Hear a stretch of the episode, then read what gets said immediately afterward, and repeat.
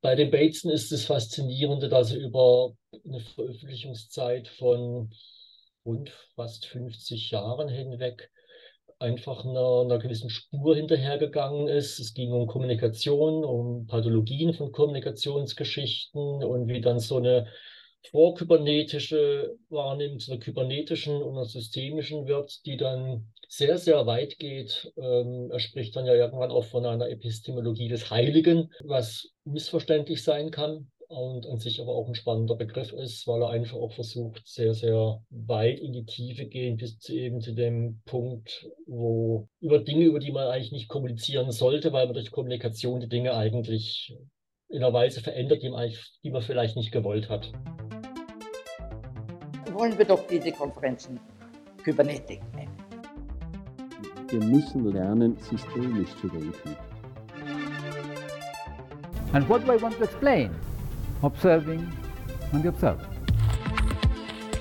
Er fragte sich nicht warum, sondern in welchem menschlichen Bezugssystem würde dieses Verhalten Sinn haben.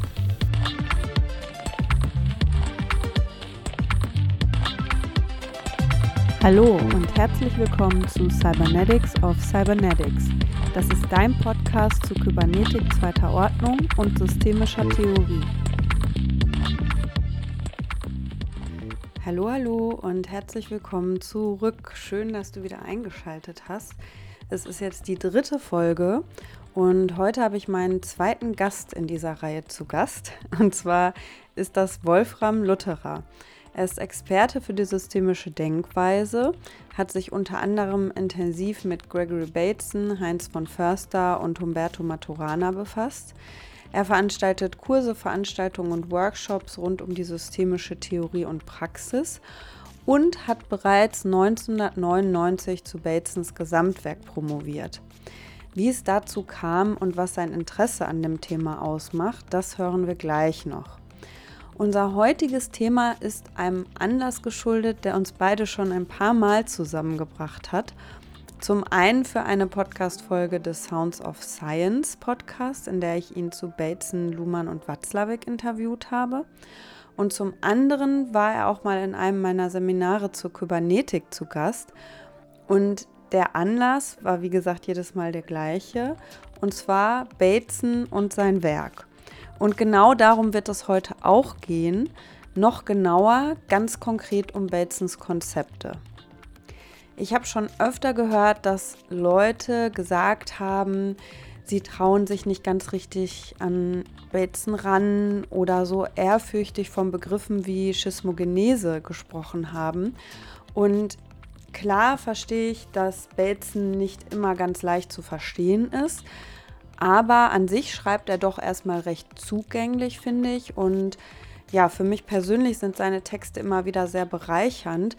Und deshalb möchte ich falls das bei jemandem vorhanden ist, doch so ein bisschen die äh, Angst oder auch Ehrfurcht von diese, ähm, vor seinem Werk mit dieser Folge nehmen. Es ist nämlich so, ich habe früher Mathe-Nachhilfe gegeben, sehr lange Zeit. Und ich hatte ganz oft den Eindruck, dass dieser Gedanke, ich kann kein Mathe, also das war zu meiner Schulzeit, war das auch so ein Ausspruch, wie so ein Mantra, der irgendwie von manchen Leuten immer wieder gesagt wurde. Das war wie so ein Statement und dann war alles klar, ah ja, okay, ich kann einfach kein Mathe. So als gäbe es Menschen, die das einfach nicht könnten. Und ich hatte manchmal den Eindruck, dass dieser Gedanke das total blockiert hat, die Dinge zu verstehen. Also auch einfache Dinge oder Herleitungen. Und ja, die vielleicht gar nicht so kompliziert sein müssten. Ähm, und ich denke, das könnte bei Bateson auch so sein. Jedenfalls möchte ich gern die Ehrfurcht vor seiner Arbeit nehmen. Nicht äh, bezogen auf die Ehre und Verehrung, aber bezogen auf die Furcht. Und das heißt natürlich nicht, dass jetzt alle Bateson lesen sollten, aber es wäre halt einfach schade, wenn so ein Gedanke dem entgegensteht und vielleicht auch dem Zugang oder es einfach mal zu probieren. Und vielleicht kann die Folge ja für den oder die ein oder andere den Einstieg erleichtern oder ansonsten auch einfach einen guten Einblick in Batesons Konzepte geben. Das ist auf jeden Fall mein Wunsch und Anliegen mit dieser Folge. Ja, dazu war Wolfram Lutherer derjenige, der mir sofort in den Sinn kam und ich habe gedacht, er ist dafür der perfekte Gesprächspartner. Und ich habe mich dann sehr gefreut, dass er Lust dazu hatte und auch direkt zugesagt hat. Und ich hatte im Vorfeld allerdings ein bisschen Bedenken, wie wir das genau am besten machen, dass es eben nicht ein Abfragen wird. Denn genau das wollte ich nicht, dass wir einfach ein Konzept nach dem anderen durchgehen, abhaken und es sowas wie ein trockener Vortrag zu zweit wird, sondern ich hatte das Anliegen, dass es trotzdem ein Gespräch wird, das hoffentlich Freude beim Zuhören bereitet. Und ich denke, das ist uns ganz gut gelungen. Auf jeden Fall war es für mich selbst ein sehr interessantes Gespräch, das wieder etwas länger geworden ist. Somit gibt es auch wie beim letzten Mal wieder zwei Teile. Jetzt heute im ersten geht es um die Kommunikationstheorie von Bateson, sein bekanntes Konzept der Schismogenese und wir schauen uns den Begriff der Rückkopplung nochmal genauer an. Im zweiten Teil, der am 1.2. erscheint, geht es dann um den Unterschied, der einen Unterschied macht, den Double Bind, erkenntnistheoretische Irrtümer und strenges und lockeres Denken. Wir steigen heute wieder mit den zwei Einstiegsfragen ein, die ich beim letzten Mal auch schon Fritz B. Simon gestellt habe. Und es geht dann noch um Lutherers persönlichen Bezug zu dem Thema. Herzlich willkommen, Wolfram Lutherer. Schön, dass du da bist bei Cybernetics of Cybernetics. Herzlichen Dank für die Einladung. Sehr gerne.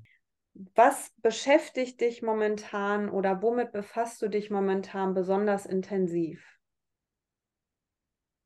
Ähm, da könnte man vielleicht sogar schon eine kleine Brücke zu Bateson herstellen. Zwar bin ich jetzt nicht gerade in einem typischen Bateson-Thema, aber wir werden ja nachher vielleicht noch über ähm, Erkenntnistheorie und Fehler in der Erkenntnistheorie und so weiter diskutieren.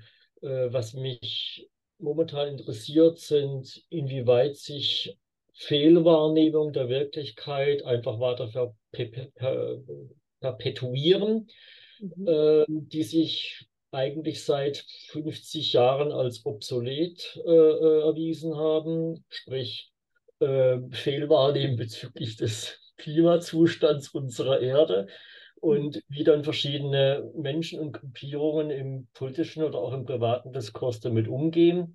Ich habe darüber auch schon mal nachgedacht, sind es eigentlich dann Lügen, die die machen oder sind es einfach Fehlkonstruktion der Wirklichkeit oder was ist es eigentlich? Ich weiß es noch nicht so genau.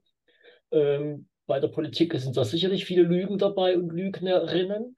Ähm, aber so ganz habe ich es noch nicht begriffen. Und von daher beschäftigt es mich einfach gerade besonders und ist auch schon seit einem halben Jahr.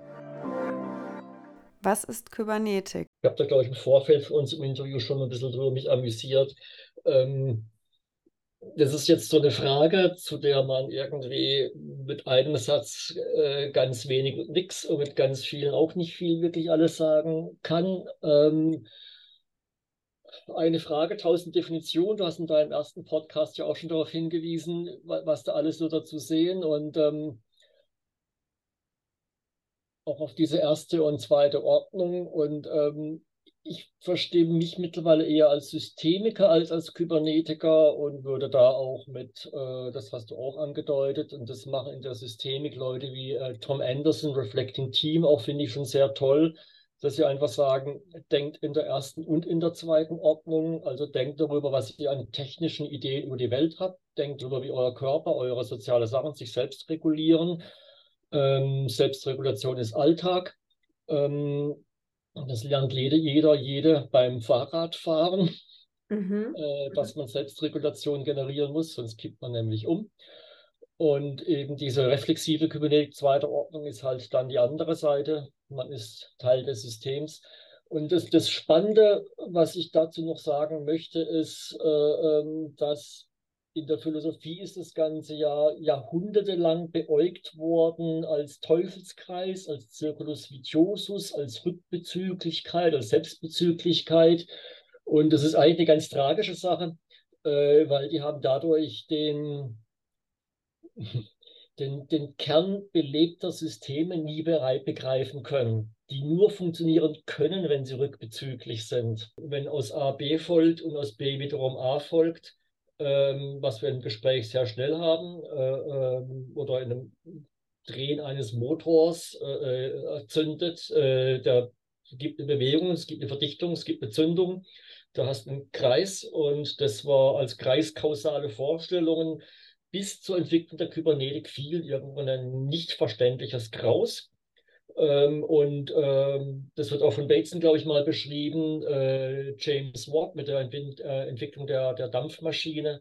Der hat mhm. ganz, ganz lange rumexperimentiert, äh, bis er festgestellt hat, dass die sich selbst regulieren muss, um eben nicht positiv rückzukoppeln, sprich zu explodieren oder sehr, sehr schnell zu werden und dann vielleicht kaputt zu gehen, sondern sich selbst regulieren muss. Und das ist dann die spannende Herausforderung bei Maschinen natürlich, wie bei Menschen dann auch, dass wir uns selbst regulieren, aber das ist ja Alltag. Jetzt ist der Begriff der positiven Rückkopplung gefallen. Wir werden am Ende dieser Folge noch genauer darauf eingehen, was damit gemeint ist und auch sehen, dass das im normativen Sinne nicht unbedingt immer etwas Positives ist. Noch ein kurzer Hinweis. In der ersten Folge wird die Idee der Rückkopplung anhand eines konkreten Beispiels noch ausführlicher veranschaulicht. Bevor wir jetzt gleich zu den konkreten Konzepten von Bateson kommen, wollte ich gerne noch wissen, was Wolframs Interesse an der Kybernetik und an Bateson geweckt hat und ausmacht. Du hast ja zu Batesons Gesamtwerk promoviert mhm. und erinnerst du dich noch, wie du zuerst auf ihn gestoßen bist? Also wie es dazu kam und was so dein Interesse geweckt hat an dem ganzen Thema? Ja, das ist eine ganz lustige kleine Geschichte. Ich habe, bevor ich mich mit Soziologie und Philosophie beschäftigt habe, habe ich eine Weile, also bis zum Vordiplom, Architektur studiert, war dort aber schon philosophisch interessiert und bin dann in dem netten kleinen äh, Darmstadt in einem Buchladen in einem Büchlein über den Weg gelaufen, des leider schon verstorbenen Gestalttherapeuten äh, Gerhard Portele. Und das Buch heißt Autonomie, großgeschrieben Macht und Liebe. Und davon war ich wahnsinnig begeistert. Ich habe das dann sicherlich auch vier, fünf Leuten weiter verschenkt. Und der hat diese ganzen Systemiker, Konstruktivisten, Kybernetiker irgendwie äh, mitbeschrieben. Und dort hat mich eben unter anderem der Bateson interessiert. Ich dachte, ja gut, dann fange ich halt mit dem Bateson an zu lesen. Ob das war, weil er mich jetzt besonders interessiert hatte oder äh, Magie des Schicksals oder weil er einfach im Alphabet weit vorne stand, das weiß ich gar nicht mehr. Jedenfalls habe ich mir dann die Ökologie des Geistes von ihm gekauft und fand es dann wahnsinnig spannend und habe die Sachen irgendwann beiseite gelegt und habe dann irgendwann gemerkt, es rumort bei mir immer wieder im Hinterkopf rum und dann kam es dann auch zum wissenschaftlichen Interesse, das aufzuarbeiten, was dann schließlich zur Promotionsarbeit geführt hat. Die ist ja nun inzwischen circa schon 20 Jahre her mhm. und du befasst dich immer noch mit Bateson was interessiert oder fasziniert dich denn an ihm, dass du dich ja immer noch mit ihm beschäftigst? Und ich beschäftige mich mit ihm sicherlich nicht mehr so sehr wie noch vor 25 Jahren, ja. äh, weil mich eine, eine, breitere Perspektive interessiert. Das sind Autoren wie jetzt Heinz von Förster oder auch Jean Piaget oder andere, die mich eben auch sehr stark interessieren. Und mich interessiert mittlerweile sehr stark dass das Gewebe zwischen den Autoren, weil wenn man die im Beziehung zueinander bringt, dann kommt man doch noch zu ganz spannenden Mehrwerten. Bei den Bateson ist es faszinierende, dass er über eine Veröffentlichungszeit von rund fast 50 Jahren hinweg einfach einer, einer gewissen Spur hinterhergegangen ist. Es ging um Kommunikation, um Pathologien von Kommunikationsgeschichten und wie dann so eine vorkybernetische Wahrnehmung zu einer kybernetischen und einer systemischen wird, die dann sehr, sehr weit geht. Ähm, er spricht dann ja irgendwann auch von einer Epistemologie des Heiligen, äh, was missverständlich sein kann und an sich aber auch ein spannender Begriff ist, weil er einfach auch versucht, sehr, sehr weit in die Tiefe gehen, bis zu eben zu dem Punkt, wo ähm, über Dinge, über die man eigentlich nicht kommunizieren sollte, weil man durch Kommunikation die Dinge eigentlich in einer Weise verändert, die man, die man vielleicht nicht gewollt hat. Ich finde es auch spannend in der Recherche jetzt äh, für den Podcast, bin ich auch nochmal drauf gestoßen.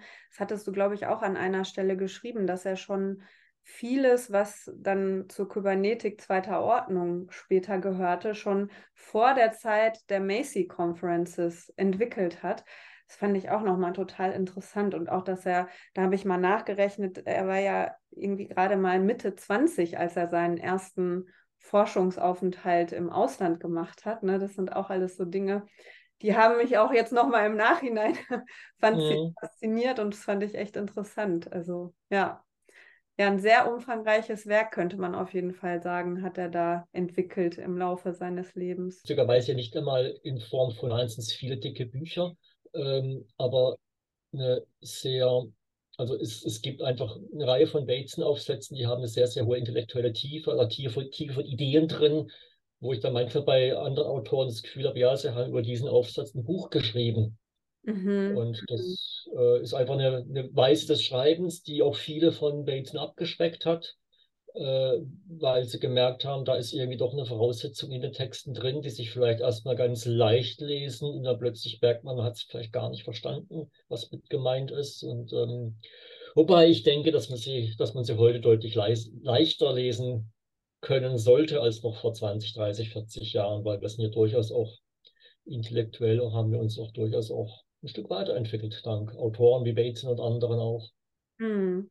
Ja, und mir geht es auch so, dass ich immer wieder auch was Neues entdecke. Und das finde ich auch total spannend, dass wenn ich es dann wieder lese, dann, also es ist wirklich wie so Schleifen, dass ich da manchmal denke, ach, gut, das wusste ich eigentlich schon, aber jetzt setzt sich das irgendwie nochmal ganz neu. Das kann man jetzt nicht äh, im Podcast sehen, aber du nickst und stimmst mir zu. Ja. Also, also scheint es dir auch so zu gehen, ja. Ja. ja. Ja, spannend.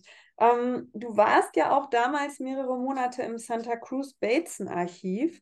Mhm. Zu der Zeit war Bateson ja leider schon verstorben, aber du hast ja Heinz von Förster auch kennengelernt zu der Zeit. Und ja, ja kannst du vielleicht dazu noch ein bisschen erzählen? Wie kam es dazu? Wie war diese Begegnung mit ihm? Die Begegnung war eigentlich ganz, war sehr, sehr faszinierend, aber das, das fing im Vorfeld schon an. Ich habe ihm einen, einen, Brief geschrieben und äh, befinde mich dann morgens um acht unter der Dusche und dann ruft irgendwer an und sagt, ja, ich bin Heinz von Förster und ich, ja, veralbert mich jetzt gerade. Es wird nicht der Heinz von Förster gerade bei mir anrufen und vor allem die Uhrzeit. Das heißt, er hat überlegt, äh, das war dann dort irgendwie gegen Mitternacht wegen der Zeitverschiebung von, ich glaube, neun Stunden bis, bis Kalifornien. Ja, hat mich eingeladen und äh, das Schöne war dann irgendwie, oder das, das Spannende, äh, wir haben uns natürlich, er kommt ja aus Österreich, auf Deutsch unterhalten. Ähm, das heißt, es hieß Herr von Förster. Wäre ich jetzt ein junger Amerikaner gewesen, hätte, hätte ich wahrscheinlich Heinz zu ihm sagen dürfen. Ja. Weil ja die, die sprachliche Kultur jeweils eine andere ist. Und ähm, was mich begeistert hat, war so ein unglaublich herzlicher, freundlicher Mensch. Das war wirklich eine, ein Faszinosum an, an Begegnungen. Das war wirklich wahnsinnig schön. Der hat ja zusammen mit seiner Frau da in einem Holzhaus da gelebt auf dem Rattlesnake Hill, also Klapperschlangenhügel, was sie auch selbst gebaut hatten, größtenteils. Das war ein sehr, sehr faszinierendes Erlebnis. Wenn ihr die Folgen mit Fritz B. Simon gehört habt, dann erinnert ihr euch vielleicht, dass er auch schon dieses Haus von, von Förster am Rattlesnake Hill erwähnt hat. Und äh, deshalb wollte ich an der Stelle, weil es jetzt schon das zweite Mal vorkam, einmal den Hinweis geben, dass es dazu auch ein kleines Kapitel im Buch Teil der Welt von Bröcker und Förster gibt. Und da erzählt er, wie er zu diesem Haus gekommen ist, das er quasi in der Wildnis bauen wollte und wofür er so einige Hürden überwinden musste. Das ist eine echt ziemlich verrückte und, um es mal mit einem Begriff von Heinz von Förster zu sagen, eine unmögliche Geschichte. Ich verlinke euch den, die Quelle mal in den Show Notes für den Fall, dass ihr das auch mal nachlesen möchtet. So, jetzt kommen wir zu den Konzepten. Alle Ideen von Bateson aufzugreifen wäre natürlich viel zu viel für so eine Podcast-Folge gewesen. Deshalb habe ich vorher eine Auswahl getroffen und wir fangen an mit seiner Kommunikationstheorie. Als erstes würde ich ganz gern mit dir über seine Kommunikationstheorie sprechen, die er gemeinsam mit Rüsch entwickelt hat und die ja dann später von Watzlawick sehr stark auch verbreitet worden ist. Also zum Beispiel die Beziehungs- und Inhaltsebene, solche mhm. Begriffe, digitale und analoge Kommunikation oder Interpunktion oder auch der Doppelaspekt der Kommunikation. Da weiß ich jetzt nicht, wie, inwieweit jetzt diese Begrifflichkeit so bekannt ist von letzterem. Aber mhm. diese Unterscheidung dazwischen, das gibt es ja auch im Reframing, ne, dass ein Unterschied zwischen einem ähm, ja, Bericht und Befehl ist. Das sind ja schon alles so verschiedene Aspekte der Kommunikationstheorie, die inzwischen sehr bekannt sind und geläufig. Und ich finde es auch wichtig zu wissen, dass sie auf Bateson und Rüsch zurückgehen, weil das, glaube ich, auch nicht allen unbedingt bekannt ist. Hm, was würdest du denn sagen, war oder ist auch das Besondere an diesem Kommunikationsverständnis von den beiden? Ich würde jetzt noch einen anderen Autor mal mit ins Feld nehmen, nämlich den Schulz von Thun. Mhm. Ganz viele kennen, du hast es eigentlich auch schon zu implizit angesprochen, das Vier-Ohren-Modell von ihm. Da gibt es das Appellohr, das Mitteilungsohr, das Beziehungsohr und noch ein anderes Ohr. Ich mag jetzt auch gar nicht alle rekapitulieren, wie die Ohren sind. Und das ist einerseits was ganz Tolles, weil äh, man sagt, Moment mal, äh, das, was ich mir gerade vorstelle, kommt vielleicht so nicht rüber. Und, ähm, und die gegenüberliegende Seite denkt vielleicht auch, Moment mal, weiß nicht, äh, was ist da jetzt genau gemeint äh, und man kann sich da wunderbar missverstehen und so. Ähm, der Bateson ist da ein bisschen radikaler. Ähm, er ist angeht es scheinbar einfacher, aber er ist einfach deutlich radikaler. Du hast vorhin schon gesagt, Inhalts- und Beziehungsaspekt. Und der Bateson sagt, ich sage es jetzt einfach mal in der, in der größten Klarheit, äh, äh, Menschen sind Säugetiere. Und das sagt Bateson auch ähnlich so. Säugetiere sind Beziehungstiere. Äh, vom Säugen kann man das ja schon ableiten. Das ist ein Beziehungssystem. Wir kennen die Experimente von, von Friedrich II., der, der, der, der Säugling oder Kleinkinder nur ernähren ließ, ohne, ohne Liebe und Fürsorge. Die sind alle jämmerlich krepiert, also Menschen sind Beziehungswesen. Und der Bateson sagt, ähm, dieser Beziehungsaspekt wird immer zuerst verhandelt. Und, ähm, und das sich einfach mal klar zu machen, äh, ist, denke ich mal, eine unglaublich wichtige Geschichte. Warum reagiere ich auf jemanden irgendwie komisch? Warum glaube ich jemanden nicht? Äh, das kann eine Beziehungsfrage sein, weil das erinnert mich an jemanden, den ich nicht mag oder sieht irgendwie aus in der Weise, die mich irgendwie, irgendwie komisch finde oder riecht komisch oder was weiß ich wie. Und plötzlich habe ich dann irgendwie ein Beziehungssignal generiert und das kann eine ganze Beziehungsstruktur eigentlich wie auch mal so im Schatten drüber oder an der Seite stehen. Und das finde ich das das Wichtige an der ganzen Geschichte und dann eben noch aufbauend eben diese ganzen Fragen von Kommunikation, Metakommunikation. Er hat ja dann ähm, das Spiel bei Tieren untersucht. Äh, berühmt sind diese Geschichten bei den Fischottern im Park von San Francisco. Und ähm, da war die Frage, finde ich, immer so auch die, äh, wie unterscheiden Tiere eigentlich untereinander, was ist Spiel, was ist nicht Spiel. Und ähm, so ganz gelöst hat er es da nicht in dem Aufsatz. Das habe ich nicht so ganz verstanden. Ich habe mich danach immer gefragt, aber wenn ich jetzt Tiere untereinander habe, sei es jetzt Katzen oder Fischotter und deren Verhalten beobachte, ähm, ich kann es eher von Katzen reden. Äh, äh, was denen leicht fällt, ist zu spielen. Aber was sie eigentlich markieren, ist ernst. Jetzt fauche ich, jetzt mache ich den Buckel hoch jetzt mache ich irgendein anderes Signal. Das Spiel muss lustigerweise weniger markiert werden, als der Ernst ist. So ein bisschen meine Wahrnehmung, zumindest unter, mhm. unter Katzensgleichen. Äh, Hunde machen, glaube ich, mit dem Schwanz schon ein bisschen was klar, wie sie drauf sind, bevor sie miteinander spielen. Also das sind schon die Signale, aber irgendwie der Ernst wird häufig anders eingeleitet, was ich ganz spannend finde äh, das sind wieder in der Systemik halt drin, dass man auch Dinge von zwei Seiten eben anschauen sollte. Was wird eigentlich wie kodiert und markiert und vielleicht ist es gerade umgekehrt. Mhm. Mhm. Ja, das finde ich auch total ähm, wichtig bei dem Kommunikationsverständnis oder dafür finde ich es hilfreich, dass man ganz vieles was implizit ist, damit explizit machen kann oder mhm. verstehen kann. Ne? Überhaupt erstmal zu sehen, ah, es gibt nicht nur die Inhaltsebene, sondern da kann noch ganz viel auf der Beziehungsebene mitschwingen. Und so kann man sich dann anfangen zu fragen, was ist das, welche Rolle spielt das, wie wird das vermittelt. Da würde ich auch sagen, das finde ich so das Spannende an der Kommunikationstheorie, ähm, dass die eben ganz viel sichtbar machen kann. Gibt es denn für dich noch so ja andere Aspekte oder spezifische Aspekte, die du besonders relevant findest? Du hast am Anfang auch schon mal das mit der Nichtkommunikation angesprochen. Ja, man kann das Ganze jetzt auch gerade eigentlich auch ganz, ganz entspannt weitertreiben.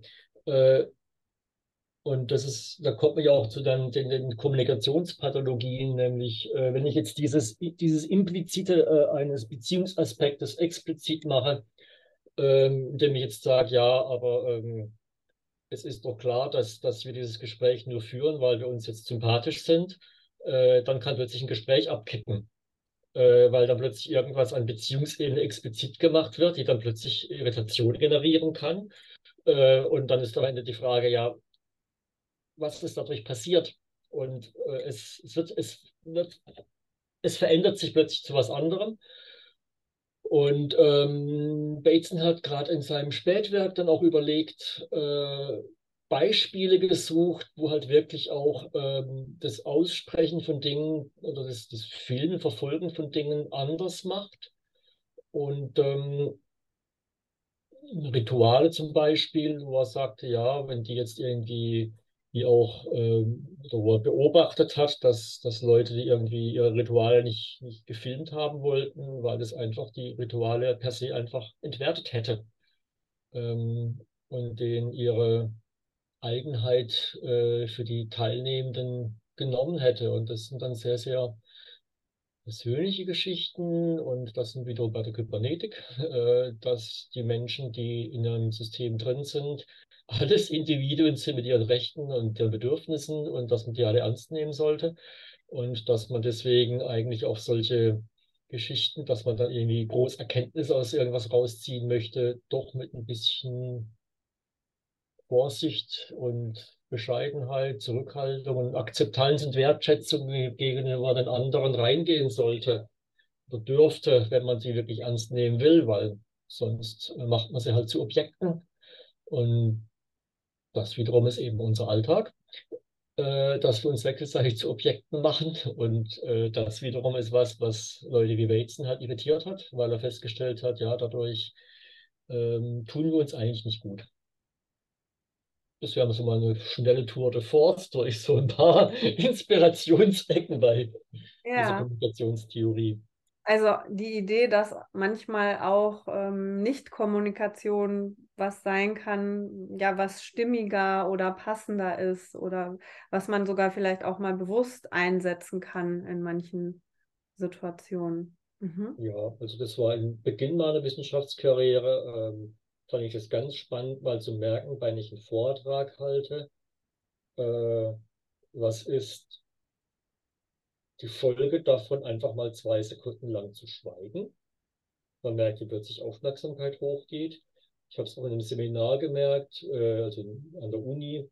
Das war so ein wunderschönes Hufeisen mit irgendwie, weiß nicht, 15 Teilnehmern, mit ihrer typischen mentalen Halbanwesenheit, also schon dabei, aber vielleicht auch mit etwas anderem beschäftigt. Und ich bin in dieses Hufeisen reingelaufen, also in deren Nahabstand plötzlich gegangen. Und plötzlich ist da eine andere Wahrnehmung da. Ich habe nichts gesagt. Ich habe das Gleiche gesagt wie vorher, aber irgendwie den Kontext verschoben. Der gleiche wäre natürlich verschoben, wenn ich nur die ganze Zeit die Tafel angeschaut hätte und da mit denen diskutiert hätte. Also wir haben da viele Sachen, wo, ein, wo wir ähm, wissentlich, unwissentlich kommunizieren und dadurch einfach auch äh, Dinge verändern. Ich habe mal einen Unternehmensberater getroffen, der meinte, äh, so rhetorisch, was denken Sie, wann fängt Unternehmensberatung eigentlich an? Äh, und hat sich dann hat Antwort selber gegeben, wenn er zum ersten Mal mit seinem Aktentäschchen von irgendeinem Mitarbeiter des, des, der Firma gesehen wird. Da fängt es schon an, weil da ist jemand da und oh, da ist er jetzt, jetzt ist die Veränderung da. Ja. Es passiert irgendwas mit uns. Und äh, ja, das ist, das ist Kommunikation. Mhm. Also es ist Kommunikation, weil wir es als Kommunikation wahrnehmen. Das ist eben, du hast vorhin den Watzlawick angesprochen. Ähm, bei, bei Watzlawick wäre das, ist, ist das so eine Unumstößlichkeit drin, äh, äh, dass dann irgendwie das Kommunikation ist. Und das ist beim Bates ein bisschen klarer formuliert, wenn auch ein bisschen flüssiger und nicht so, nicht so leicht zu durchschauen. Es ist dann Kommunikation, wenn wir es als Kommunikation wahrnehmen. Und äh, da sind wir natürlich als Menschen hochkreativ, irgendwas als Kommunikation wahrzunehmen. Bis hin dazu, dass irgendjemand sagt, ja, diese, diese Laterne draußen sagt mir was. Kann eine Form der Kommunikation sein. Das ist ja das, wie ich die Welt wahrnehme. Ja, ich musste gerade daran denken, es gibt ja diesen Ausspruch, ähm, Taten sagen mehr als Worte. Das ist ja schon ja abgenutzt, aber bekommt ja auch nochmal ein, also eine andere Bedeutung, wenn man das auch so sieht, dass wirklich viele Handlungen auch einfach vielleicht manchmal viel stärker als kommunikatives Mittel gedeutet werden können, als es zu thematisieren.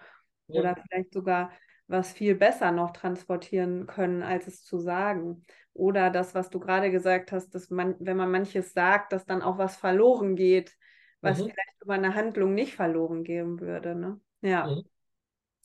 Okay, ähm, ich möchte gern jetzt als nächstes zur Schismogenese kommen, weil ich da schon öfter gehört habe, ähm, dass Leute sagen, oh, das ist irgendwie so ein komplizierter Begriff oder so ein kompliziertes Konzept. Und ich finde, es ist eigentlich gar nicht so wild, wenn man sich jetzt mal den Begriff auch anschaut, kommt von Schisma, Spaltung und Genese, Entwicklung, also so eine Entwicklung hin zu einer Spaltung. Und ähm, ich habe mir das immer so erschlossen, dass es sich einfach um eine eskalative Dynamik handelt, die damit beschrieben wird, also die Entwicklung hin zu einer Spaltung. Und da gibt es ja drei Beziehungsmuster, drei unterschiedliche, die Bateson ausmacht, ähm, von denen zwei eskalieren können. Und zwar Symmetrie und Komplementarität. Und das dritte ist dann die Reziprozität. Und ja, da wollte ich dich auch äh, fragen, ob du die beiden Eskalativen einmal erklären könntest. Mhm. Gerne. Mhm. Ähm, der Kontext deines Podcasts ist ja Kybernetik. Die genau. Kybernetik nennt die, die positive Rückkopplung. Und die positive Rückkopplung ist so im Gemeinfall irgendwie so die Konkurrenz von vielleicht Gleichstarken oder Wettrüsten oder sowas. Das heißt, ich gebe dir eine Beleidigung, du gibst eine zurück, ich beleidige noch mehr, irgendwann hauen wir uns irgendwie dann die, die Fäusten. Das ist so diese klassische positive Rückkopplung, Abweichungen werden verstärkt und so weiter und so fort, bis es zum Knall kommt. Ähm, das wäre im Batesenschen Sinne eine symmetrische Schismogenese, das heißt, äh, die beiden sind plus minus gleich, gleich mächtig oder wahlweise gleich ohnmächtig, könnte man sich überlegen, aber sind irgendwo gleich. Und ähm, wo eher dieses Muster der Eskalation mal weiter ausdifferenziert ist, eben mit der, mit der komplementären. Ähm, und die kommt jetzt schon für uns in noch eine spannende Alltagsbeziehungswelt rein, nämlich die Asymmetrie von Dominanz- und Unterwerfungsakten, man kann es sicher freundlicher, äh, beziehungstechnisch freundlicher äh, äh, formulieren. Jemand ist vielleicht eher unterwürfig, jemand ist ein bisschen machtorientiert oder was auch immer. Und äh, was er dort irgendwie sagt, ist, die Sachen Neudeutsch wäre es ja triggern, äh, triggern sich wechselseitig. Das heißt, äh, wenn ich mit einer Gorilla-artigen Dominanzgeste komme, wird man gegenüber vielleicht ein Unterwerfungssignal reagieren, um da Sorge vor Gewalt abzuwenden. Umgekehrt aber sagt diese äh, komplementäre Schismogenese eben auch, es kann auch gerade umgekehrt sein, dass ich mit einer Unterwerfungsgeste äh, einen Dominanzappell eigentlich aus äh, äh generiere. Und äh, da ist eben diese, diese Dynamik der, der Beziehung dann da, äh, wo Bateson dann in den 30er Jahren tatsächlich eine Vorläufer der äh, positiven Rückkopplung ähm, entwickelt hat. Und äh, ich fand es ganz lustig, dass es eigentlich zeitgleich äh, gibt den Erkenntnistheoretiker oder Entwicklungspsychologen Jean Piaget, der schaut sich Kinder an und der schaut sich nur Gleichgewichtsprozesse an, nur Anpassungsprozesse und nur Sachen, die heute eigentlich negative Rückkopplung wären. Wenn die sich in 30ern begegnet wären und sich fruchtbar getroffen hätten, hätten die eigentlich schon zehn Jahre vorher die Kybernetik erfinden können, weil es beides halt systemische Konzepte sind, die sich ergänzen können. Ja, und die reziproke Kybernetik ist halt dann der, der schwache Versuch von Bateson, äh, diese Form von es gleicht sich aus, irgendwie rauszufinden, weil beide seiner Sachen sind ja eskalierende Geschichten. Das sind ja wirklich, wie vorhin auch so, so, so Dampfmaschinen, die vor sich hingehen und dann immer so die Frage ist, ja, und wie schaffen es die eigentlich, dass sie sich nicht alle an die Kehle gehen? Äh, wobei an die Kehle geht es da, wo er war, durchaus wörtlich zu vers äh, verstehen, ein durchaus gewaltbereites Volk, die Yatmul in Neuguinea, das damals bereits unterworfen dann irgendwo, also ehemalige Kopfjäger, aber halt eine Gesellschaft, die durchaus äh, ja, ein Gewaltalltag war, wie in vielen früheren Gesellschaften. Also mehr Alltag als bei uns, als wir ihn jetzt wahrnehmen. Ist da gerade ein Beispiel zu eingefallen. Du hattest ja vorhin schon mal äh, die spielenden Katzen erwähnt. Und da gibt es ja auch immer die eine dominiert und die andere unterwirft sich, aber im nächsten Moment wechselt es dann. Mhm. Und das kennzeichnet ja auch das Spiel, eben dass nicht einer versucht, immer drüber zu sein und zu gewinnen. Und das wäre dann so ein reziprokes Muster, was eben auch, womit Bateson ja auch versucht, ein stabiles Muster zu beschreiben, was eben in Abgrenzung zu den anderen nicht zur Eskalation tendiert. Und vielleicht können wir auch für die Zuhörenden noch ähm, ergänzen, weil das mit der positiven und negativen Rückkopplung, da denkt man ja erstmal, positiv ist positiv, aber mhm. positiv mhm. ist hier eben im Sinne von verstärkend gemeint, also dass genau. die Rückkopplung immer weiter vorangetrieben wird, das Verhalten immer weiter verstärkt wird und eben dann in Richtung einer Eskalation geht. Also die negative Rückkopplung ist wenn man Eskalation vermeiden möchte, das Positive sozusagen. Das ist vielleicht auch was, wo wir mit diesen komischen sprachlichen Semantiken, wo es uns heute ein bisschen leichter geht. Wir kennen ja alle die Zeit der positiven und negativen Corona-Tests. Und deswegen wissen wir alle, dass positive Tests in dem Sinne nichts Gutes bedeuten. Genau. Negativen Tests das Gute darstellen.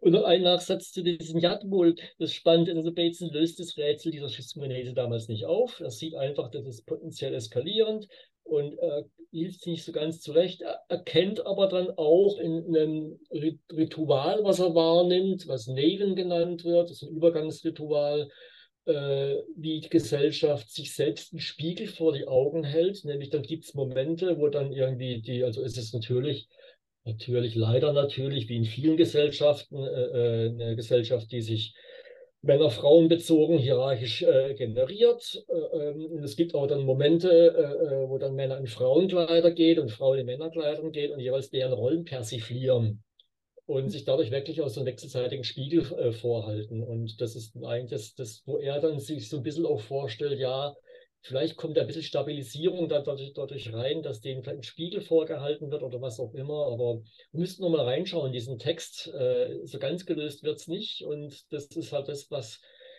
Bates in diesem vorkybernetischen Bereich eben noch nicht so weit bringt, äh, wie halt dann 15 Jahre später, wo dann dieses kybernetische Modell dann da liegt. Ja, spannend, oder? Diese Idee, dass Stabilität dadurch zustande kommen kann oder auch aufrechterhalten werden kann, dass immer mal wieder die Rollen geswitcht werden, dass man sich einen Spiegel vorhält, wie Wolfram Lutherer es genannt hat.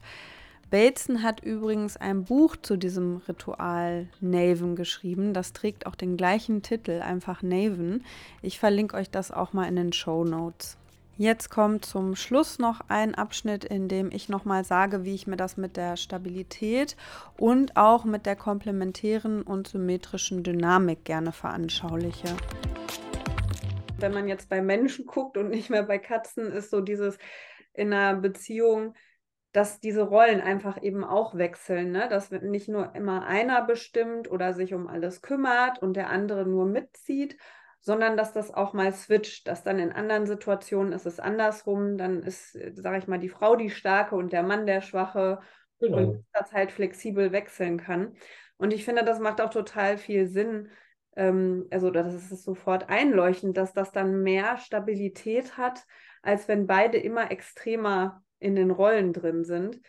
Ich habe da auch bei äh, Komplementarität mache ich immer so dieses Symbol. Eine Hand wird größer, die andere wird kleiner. Ne? Also mhm. je größer die eine wird, umso kleiner wird die andere.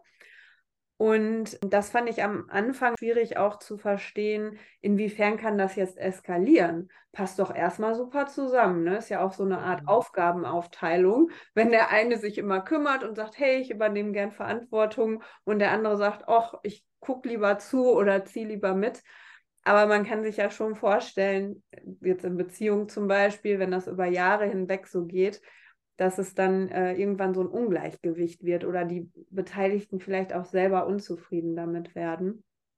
Und ja, vielleicht nochmal ergänzend auch mit dem symmetrischen muss ich jetzt beschreiben, weil man kann es nicht sehen, aber da mache ich immer diese Gestik. Also zwei Hände, die sind quasi gleich, hast du ja auch gesagt. Ne? Es wird mhm. das gleiche Verhalten gezeigt und die versuchen sich immer zu toppen. Und genau. immer, ne, wenn die eine Hand über der anderen ist, dann geht die andere wieder drüber. Das noch als eine Veranschaulichungsmöglichkeit.